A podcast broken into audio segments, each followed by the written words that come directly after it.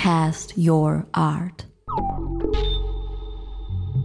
I guess I could be accused of being overly romantic about art and the role that art serves. And I try to broaden my scope and horizon, and that's why like art. It constantly challenges me to expand my parameters.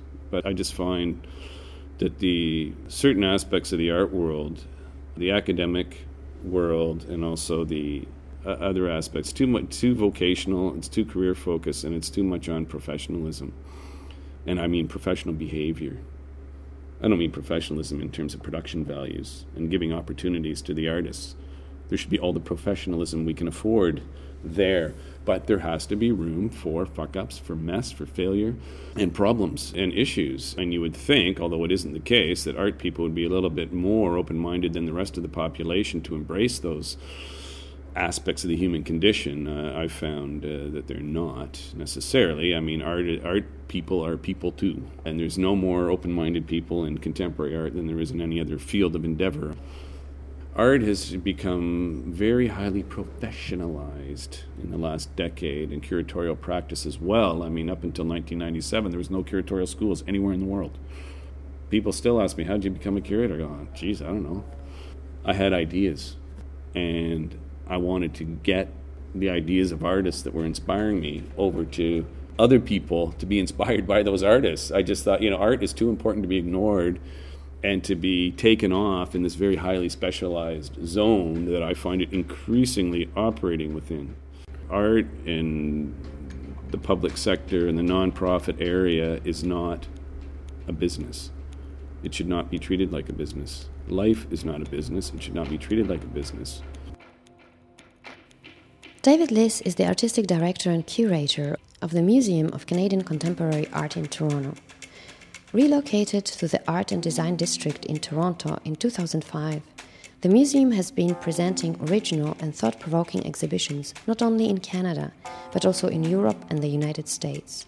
David Liss believes that by showing the work of edgier artists, MOCA will help create a more passionate debate in Toronto's art community and bring a broader world perspective to its art scene.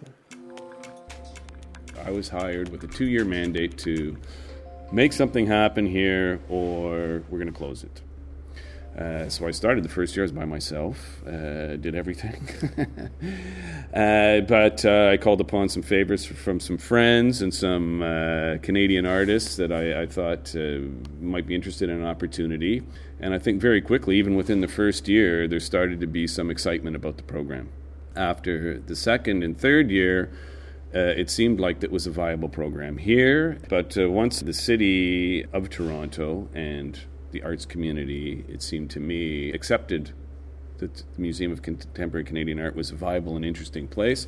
I suggested that we our next move was to get out of the suburbs, and since we arrived down here in Queen Street, obviously the attendance of the gallery uh, increased significantly, which is quite good considering we still don't advertise. We do not have an advertising budget but uh, I've made our priority has been really the exhibitions. The core of our program is the exhibitions. There's been no hype.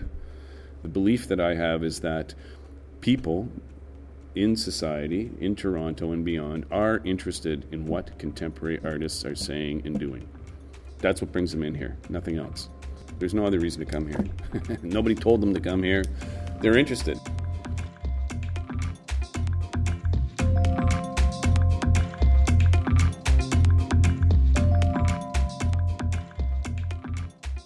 Uh, another important aspect of uh, our approach, mandate, mission really, is a local to global approach.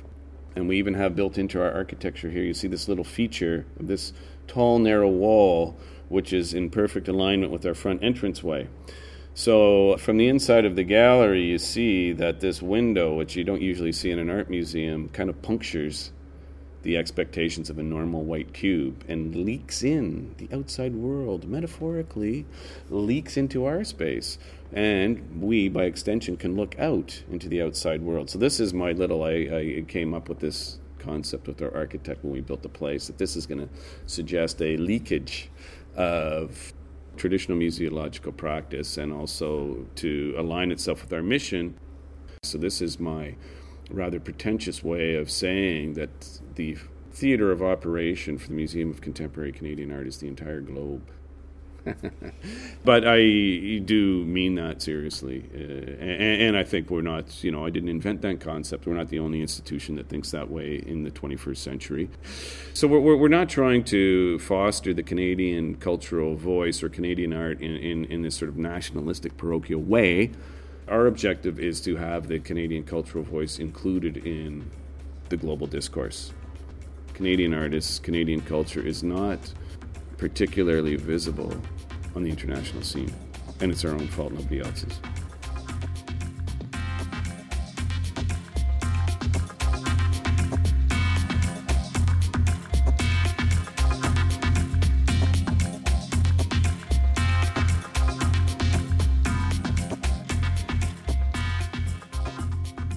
The, what is special about Canadian art, I think it relates to our history. Canada is a young country. And aside from our Aboriginal population, uh, we are a nation of immigrants. And Canada has been living the reality of globalism its entire history. And what is distinct about Canadian contemporary art and Canadian culture, in my opinion, is the fact that it does reflect this global reality but that also is very resistant to marketing and branding concepts. Also, academics, it doesn't create a neat package for academics. So, Canada has never been to date, you know, highlighted as some exotic place. But Canada is just not such an easy place to get a handle on. Uh, and I, it's a question I'm asked quite often. Uh, I've been doing for the last five or six years curatorial program at Arco Fair in Madrid. And every year, somebody asks me the same thing. They want 30 words or less define contemporary Canadian art. The positive and exciting and most important thing about Canadian art is it is resistant to that easy definition. It's very elusive, and that's what makes Canada and Toronto in particular actually very exciting place.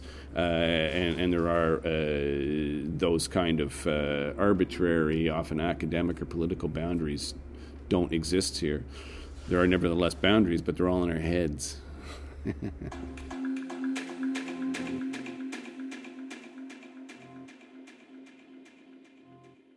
We're wonderful people here in Canada. It's hard to, country of 35 million people, uh, and again, immigrants from all over the world it's hard to make a sweeping statement about 35 million people, but generally speaking, you know, Canadians are a very polite bunch. We don't like to offend people, and we don't like to express ourselves too much. But in contemporary art, we're supposed to be following the leading edge of the leading edge. And so, all of my, a lot of my research and, and ideas and, and visions and, and things that I model things after tend to come from places that are very cutting edge, which happen to be, for the most part, places like Europe Asia, New York, Los Angeles, those kind of an attitude. Here, as I say, the focus tends to be a little more academic, a little bit more somewhat distanced. Many of David Liss's ideas for exhibitions and art projects for the museum come from outside of the art world. Even though he has been writing in contemporary academic contexts and acknowledges the importance of academic discourse, he thinks that there is a need to move away from this theoretical approach. I am happy here to risk things. Put on, there's no risk in art. What are we talking about risk? People in art aren't taking risks. Like I, I hear people say that I want to smack them in the head. There's no risks in art. I, I know some of my colleagues, uh, curatorial and institutional colleagues, ask, "Oh, you got so and so coming up. What are they going to show?" I say, "I don't know. It's going to be new stuff. They haven't made it yet." Well, how, how can you show work in your uh, institution that you have not seen? I said, I know the artists, I know their work, and I am relatively confident that they will do something good they will work hard at it, and if it doesn't quite work, it will go down in flames in a spectacular fashion. I don't know. I'm a Canadian. Why am I not like that? Why are nobody that works here like that? Why are you know all the people that come to our openings that love our openings uh, not like that? I, I, I don't know. But it it is a funny thing. But art is made by people, about people, for people. Some people, especially in the art world, I think, think that art is some different game. But it's the ultimate. It's the ultimate humanity. is to me contemporary visual art. It's about who we are now, how we got here, and where we're going. There's nothing, no more fundamental human question. and we have to make room for the breadth and scope of the human imagination within that context. And that oftentimes takes the form of failure, bad taste, blood and guts, celebrations, fun, parties, life, death. It's all part of it.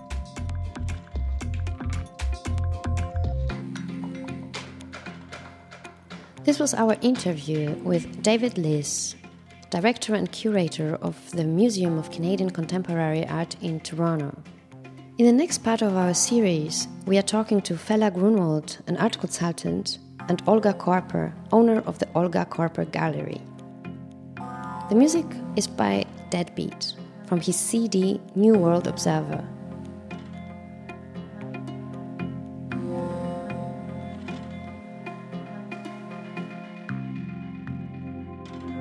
This podcast was produced by Jean Francois Lepage and Eva Stern.